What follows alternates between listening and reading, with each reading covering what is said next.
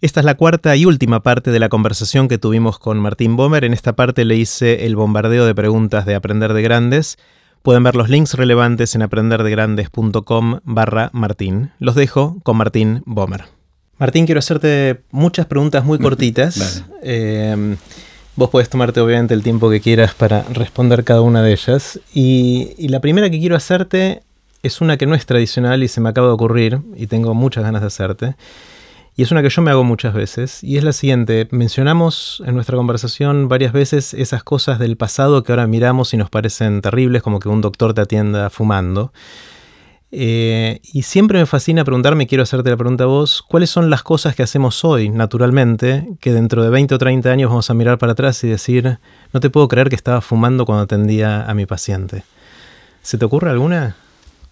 Bueno, hoy hablamos de algunas en el tránsito, ¿no? Eh, eh, ojalá pudiéramos en el futuro mirar cómo puede ser que le tiraba el coche encima en la ruta, que iba por la banquina. Eh, ¿Cómo puede ser eh, em, el, tema de, el tema de nuestra relación con, la policía, me parece? A ver. yo soy de la generación que todavía veo un policía y me da miedo. Claro. Eh, y creo que eso sigue siendo en algún punto así. Eh, y suponete que, la, que, legitimemos la autoridad de la policía. Y que en un momento pensemos, ¿cómo puede ser que le tengamos más miedo, o tanto miedo a la policía como al ladrón? Lo mismo, en ese sentido, debe ser que, que los abogados, los jueces somos parte del mismo sistema que la policía. Entonces, tal vez decir lo mismo de los jueces y de los abogados. ¿Cómo puede ser que la gente lleva al abogado para que le diga cómo delinquir? Mm. ¿No? O que la gente iba a tribunales para usar la inflación para, para patear para adelante una deuda, ¿no?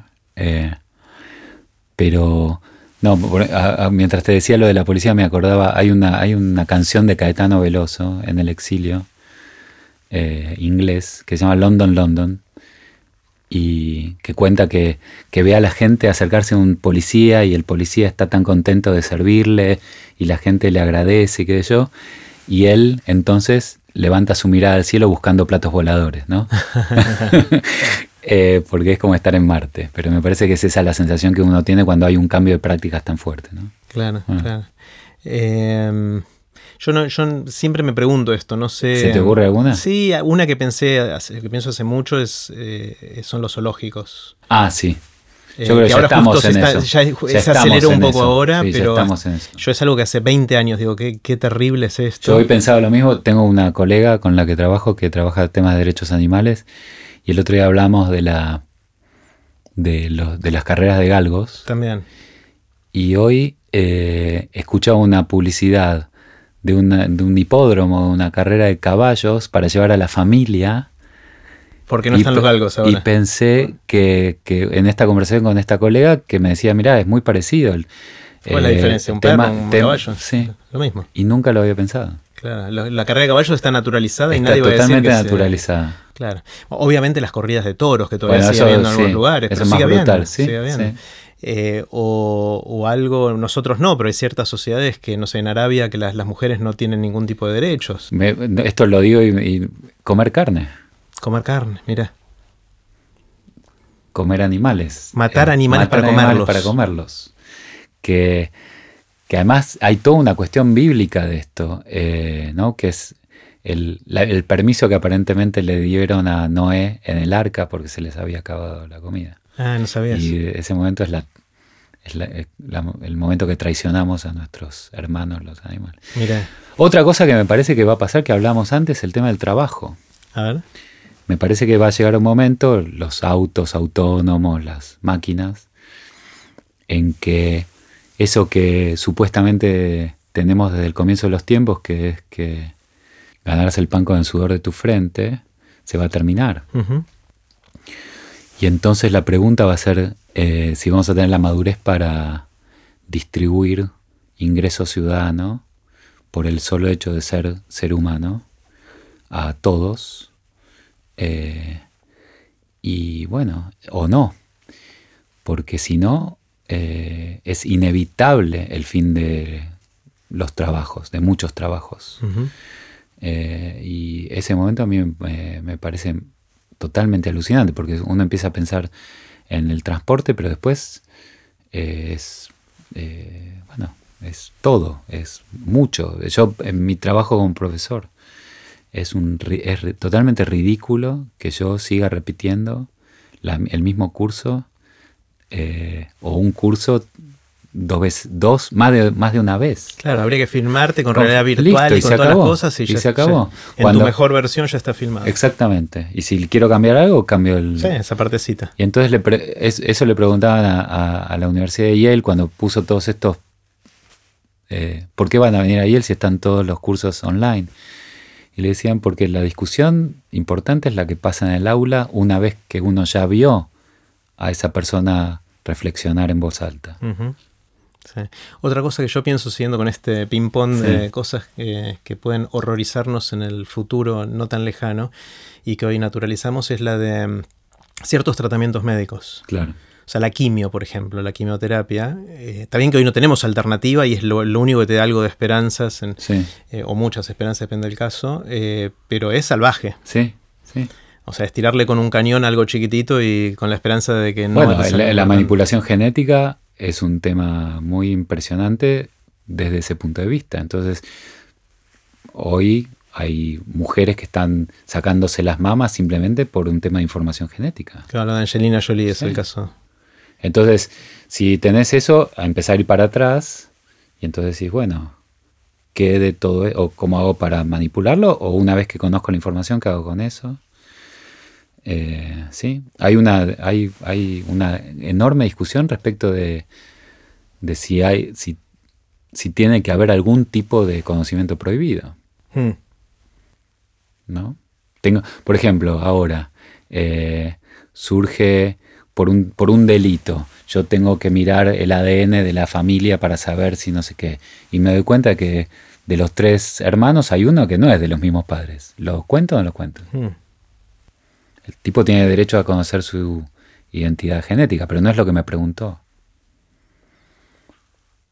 Eh, pero yo descubrí, era inevitable que descubriera yo eso. No lo hice por maldad. ¿Cuál es mi obligación? Claro jurídica. Si lo cuento, puedo ser responsable. Son problemas morales. en realidad todos los problemas jurídicos en el fondo son obviamente problemas morales. Eh, pero, pero en este caso, eh, ¿soy responsable si lo hago o si no lo hago? Eh, es tremendo. y claramente No puede, el derecho no puede ir atrás legislando cada caso. Pero tampoco puede anticiparse porque esto cambia tan rápido. Y entonces volvemos a lo de la discreción. Si no hay una práctica social compleja, más o menos acordada, de que vamos a, decidir con la mayor buena fe, dentro de estos parámetros de, principios morales acordados, y que vamos en todo caso a deferir, a darle la derecha a cierta gente en quienes confiamos para que tome las decisiones, sonaste, porque mm. te imaginas el nivel de, conflicto que estas cosas pueden generar en una sociedad. Otra cosa que me quedé pensando, otra cosa que me que siento, no sé si siento que nos vamos a horrorizar, sino es más casi una expresión de deseos, de que nos horroricemos. Ojalá nos horroricemos. Sí, ojalá suceda, pero no sé si va a suceder. Y es, eh, creo que dentro de 50 años, no 20 o 30, pero dentro de 50 vamos a mirar para atrás y nos vamos, ojalá, horrorizar del concepto de país. De, las fronteras. Sí, de que, del concepto de que había países, había, pasaportes. Y nacionalismos, ¿no? Y de que nos peleemos porque uno es de un país o del otro. Pareces Borges, sí, él tenía esa esa obsesión de... Y ahí hay todo un tema, porque mm, mira el vaso medio lleno de eso. Antes nuestra empatía llegaba a la aldea, después a la ciudad, después a la provincia. Ahora, por lo menos, tenemos cierta empatía con los porteños, con los jujeños. Es algo que sea del otro equipo de fútbol. Bueno, ahí tenemos un problemita. Sí. Pero pero venimos estirando la bueno, frontera. bueno, y por supongo que, esta cuestión de por, eh, hay un punto de la comunidad eh, y de la empatía que, que llega hasta cierto nivel. Mm. Yo supongo que sí. Ojalá, ojalá, Sí. en algún momento el ser humano pueda empatizar universalmente. Sí, ahí en realidad yo creo Es que lo, que lo que va a reemplazar a los países no es la globalidad, eh, que me da miedo por otras razones, porque Sí. siempre va a haber alguien que tenga el poder o ese tipo de cosas Sí. y es más terrible, sino que creo que lo que está cambiando eh, es qué es lo que define tu grupo de afinidad. Ah, Claro. Históricamente fue la distancia. Sí, O sea, vos Claro, eras afín a tu vecino claro. Y entonces había tribus y después había cosas que se agrandaron porque tenías más capacidad de controlar y de tener afinidad y generar confianza en grupos más grandes porque se empezaron a crear ciertos mecanismos para hacer eso. Pero Las religiones. Las religiones también.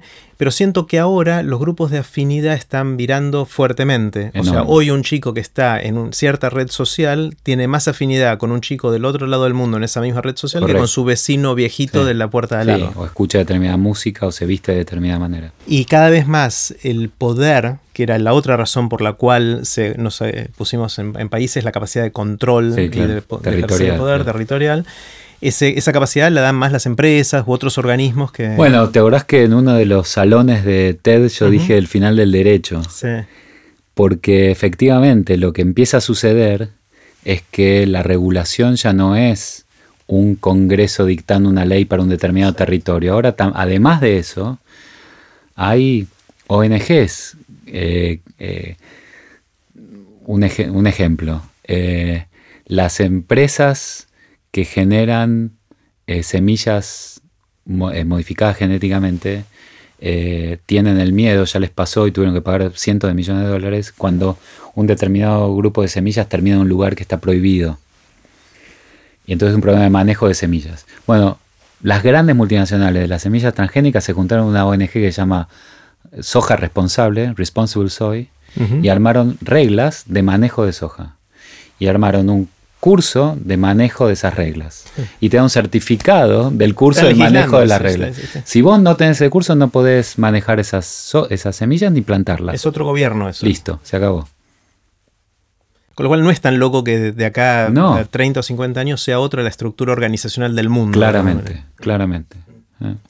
Otra pregunta. Esta, esta nos llevó un buen ratito de una, una conversación. Eh, suponete que inventan una máquina del tiempo y te dan la posibilidad de hacer un solo viaje de ida y vuelta. O sea, podés ir, ver lo que ¿Cuánto pasa tiempo en, puede estar? ¿Cuánto tiempo No, un tiempo, no un importa, tiempo, un tiempo, un tiempo. y después podés volver. Eh, la primera pregunta es, ¿irías al pasado o al futuro? Eh, al pasado. Al pasado. sí. ¿Y a cuándo? ¿Cuándo y dónde? Eh, es raro porque yo tengo una- un solo lugar. Yo te diría así mu- muy rápidamente, iría a- al comienzo de la Argentina. Haría al, al 25 de mayo de 1810, a ese periodo. Eh, me parece un periodo... Bueno, porque los abogados tuvieron tanto que ver, porque porque era el cambio de edad, ¿no?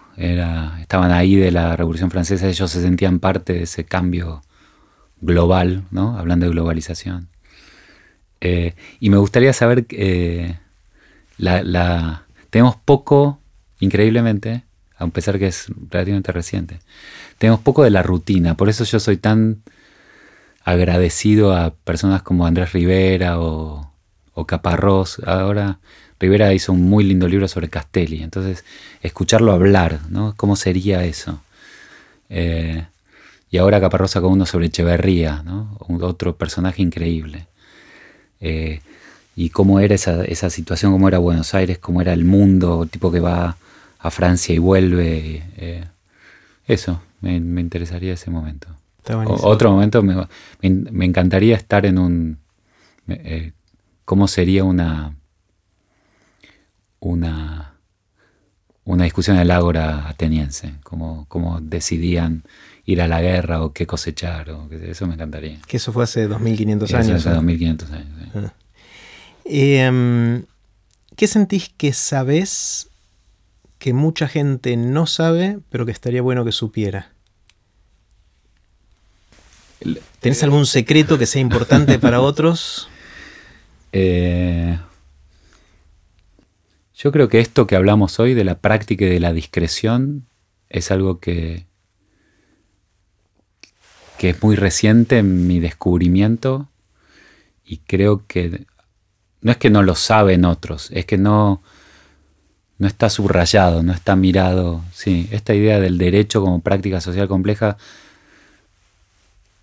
eh, hay mucha gente que lo dice, pero me parece que no, le, no lo toman seriamente. Yo estoy contento con haberlo tomado seriamente y, y por supuesto con Galimidi creo que descubrimos la lectura final del fierro. bueno, por ahí es que ese se transforma en la lectura estándar. Ojalá, ojalá. si lo podemos decir bien. Eh, Martín, ¿qué opiniones tenés sobre el tema que sea que crees que son distintas a las que tiene la mayoría de la gente?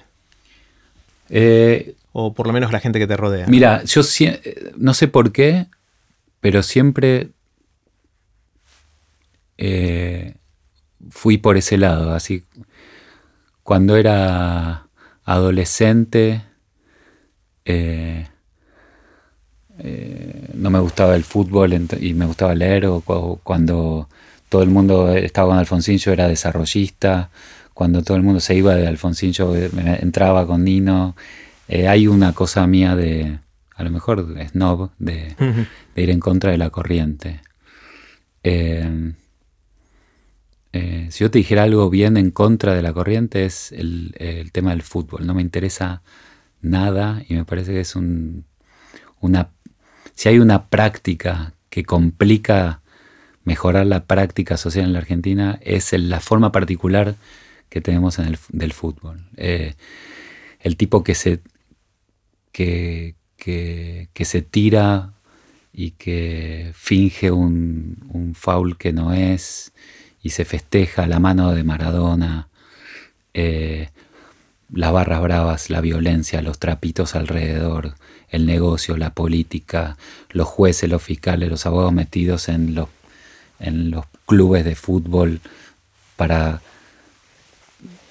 trabajar con conflictos de interés, el, poder. Eh, eh, cada vez que en el Facebook pongo basta de fútbol me llueven insultos. Claro, me imagino, me imagino. Por otro lado, yo estoy de acuerdo con vos, yo soy del que a mí no, el fútbol, salvo la final del Mundial y ese tipo de cosas, no lo miro.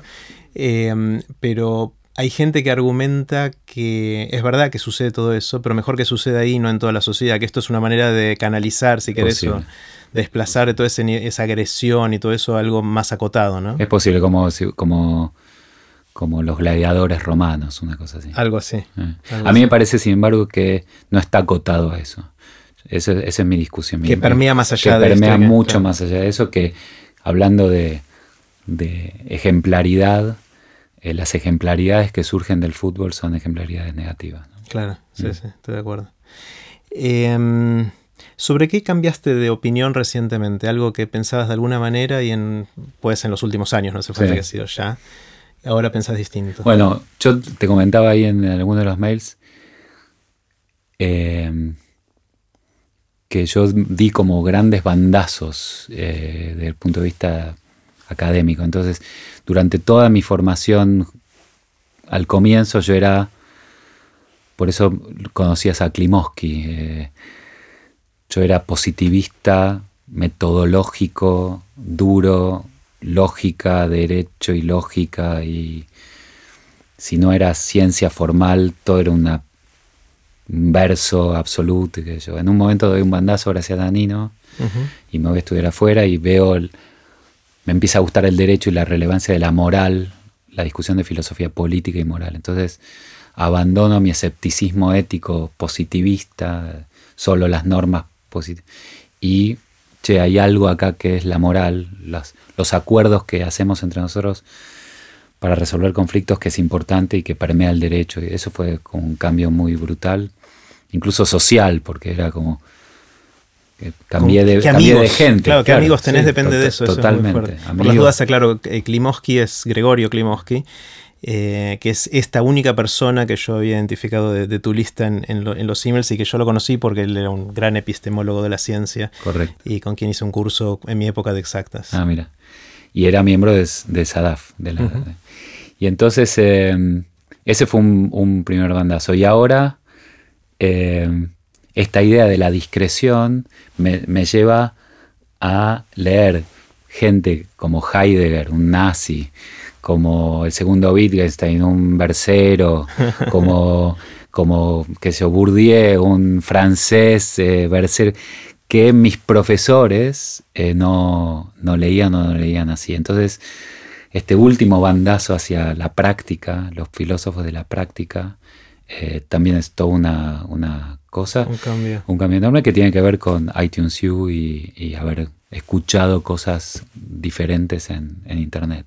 Está buenísimo. Em, ¿Qué te sorprende? ¿Qué son esas cosas que ves y decís, wow? Eh, eh, bueno, estos estos tipos que tienen destrezas así prácticas, un Tiger Woods, un, un Federer, un, bueno, un, buen fallo, un, novela, puede ser cualquiera de estas artes, digamos. Eh, pensar el derecho como un arte me sirve en ese sentido. Eh, los tipos que producen eh, arte, eso que que, vos mirás y decís, ah, no. Antes decís, no se puede hacer. Y después de que lo hice decís, no había otra cosa sino eso para hacer. Pero eso me parece muy impresionante, ¿Y sentís que eso es, la gente que logra hacer eso eh, son dotados o gente que vino tocado por la varita o es, más transpiración? Las dos, digamos, no hay una sin la otra. Obviamente practican y practican y practican y demás, además tienen capacidades propias. Pero como dicen, esta nueva literatura que estoy leyendo, hay algo que uno no tiene palabras, que, que es algo que los, seres humanos llamamos sagrado, es algo...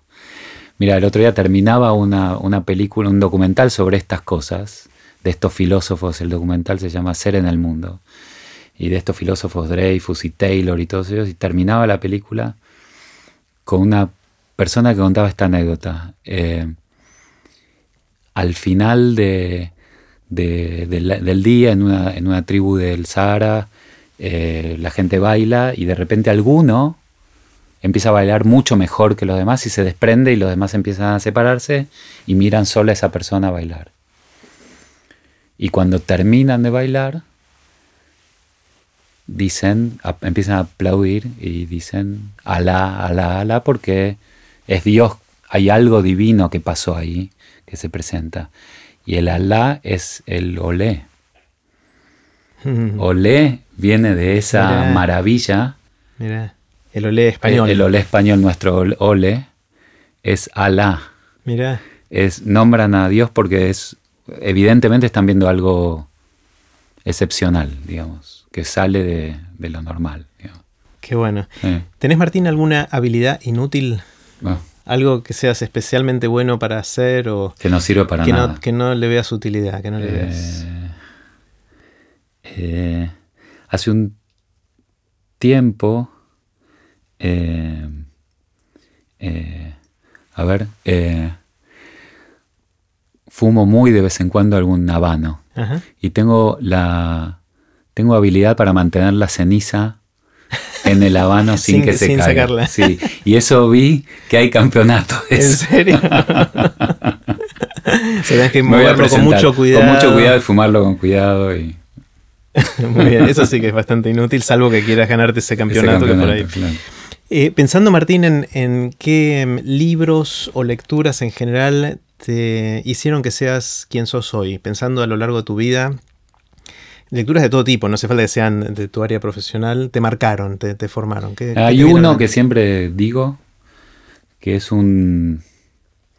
Hay un tipo, Jorge Semprún, que, que tiene una vida muy especial, eh, que tuvo una vida muy especial, que es un hijo de, un, de una familia aristocrática pero republicana española, eh, él con una enorme formación, el padre tuvo que exiliarse en Francia después de la guerra civil.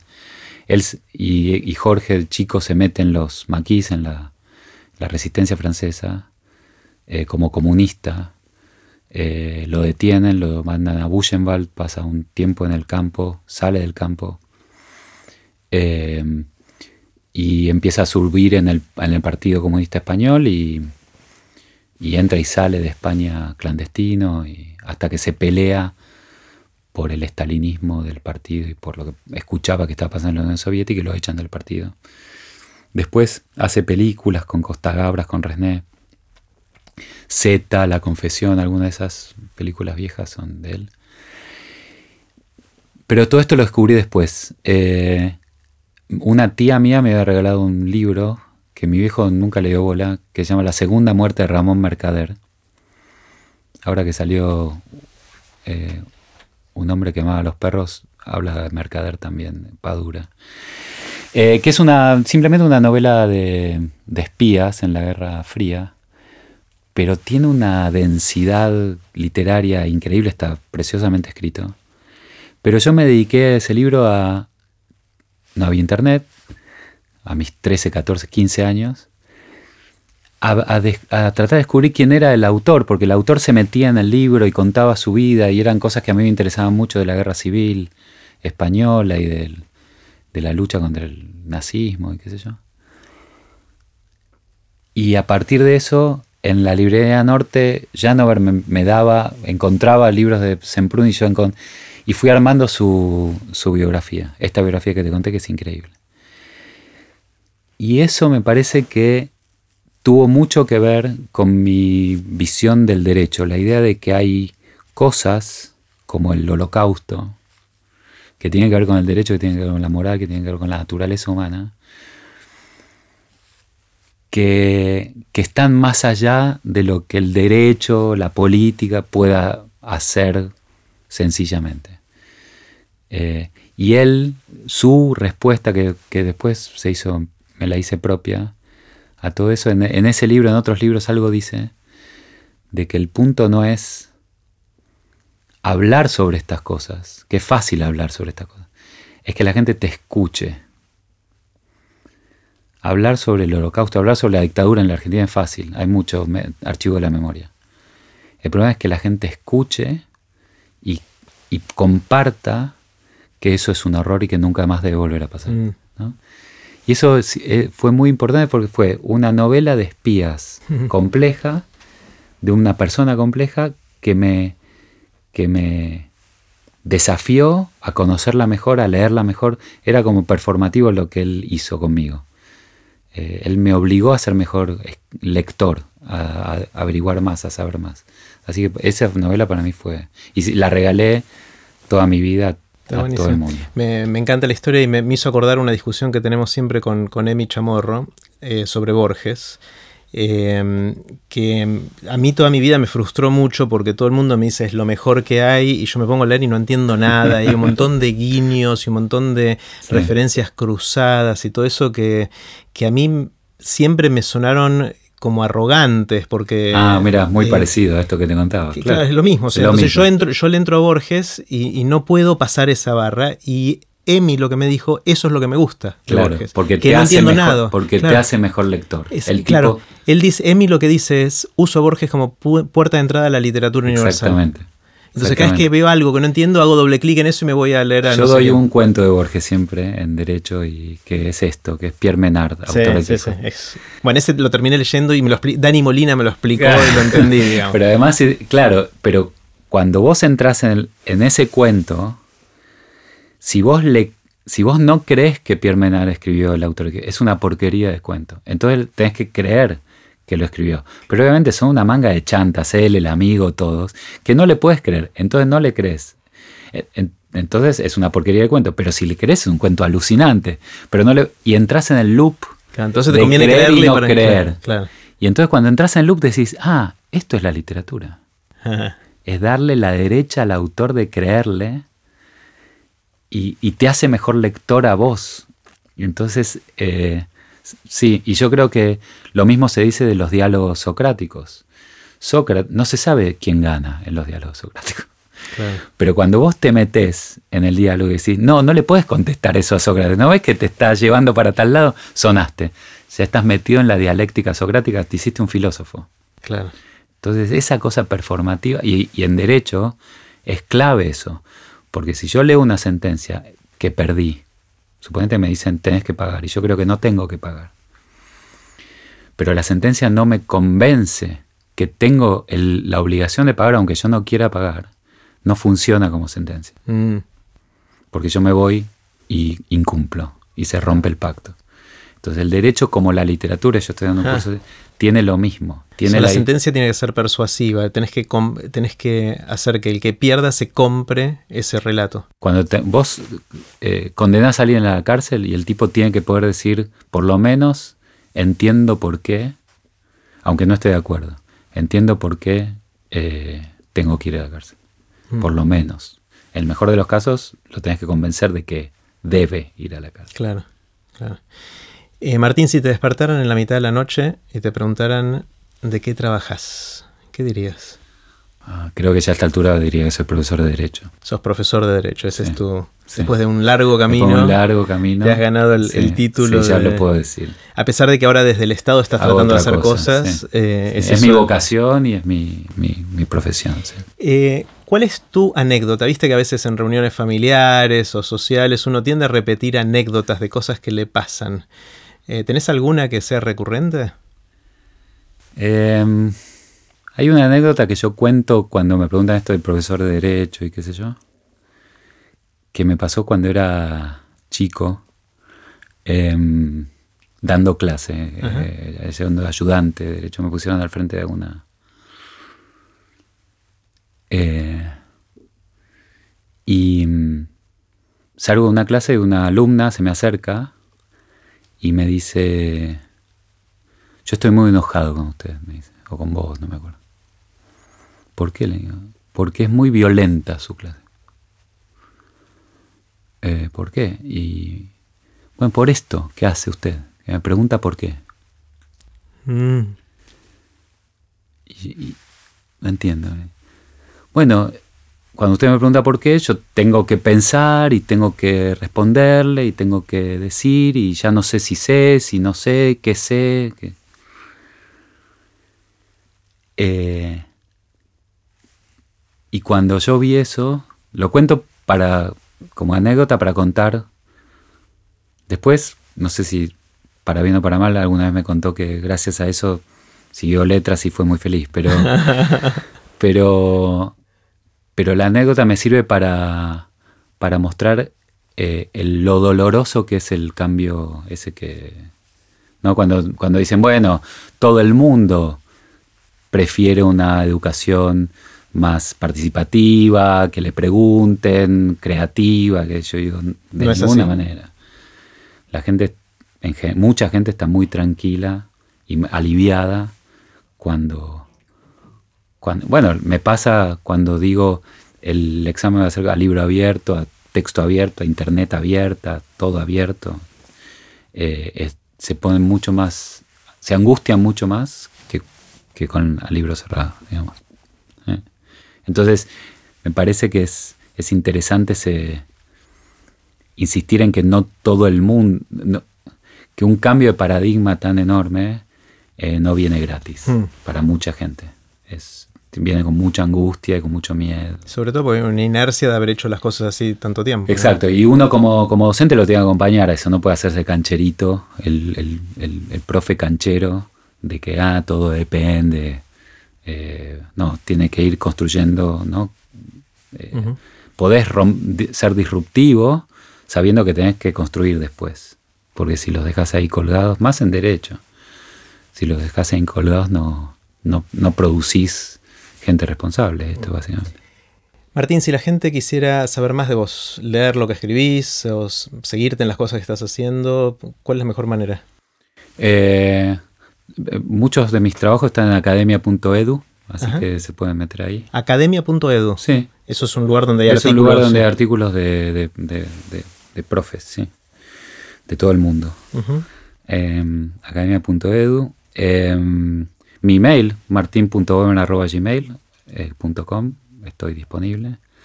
Eh, y después hay cosas, si me googlean hay videos y cosas, el de TED. El de TED, por supuesto. Se voy a poner el link. Sí, sí, sí. Sí, creo que sos el primer Martín en Aprender de Grandes, así que el link donde va a estar todo esto va a ser aprenderdegrandes.com barra Martín. Perfecto. Eh, ahí vamos a poner todo esto. Y gracias por devolverme algo de la apreciación por la corbata. Eh, realmente me, me una perspectiva distinta. Tengo, creo, todavía en casa tres o cuatro corbatas. Voy a ver qué hago con eso ahora. Así que gracias, Martín. La pasé bárbaro. Un placer. Muchas gracias a vos. Ahora sí, así terminó la conversación que tuvimos con Martín Bomer. Espero que les haya gustado. Los links relevantes están en aprenderdegrandes.com barra Martín. Recuerden que pueden suscribirse para no perderse ningún episodio de Aprender de Grandes en aprenderdegrandes.com. Los espero en el próximo episodio de Aprender de Grandes, cuando les cuente lo que aprendo en mis intentos por seguir aprendiendo durante toda la vida y en las conversaciones que tengo con gente que admiro. Chao.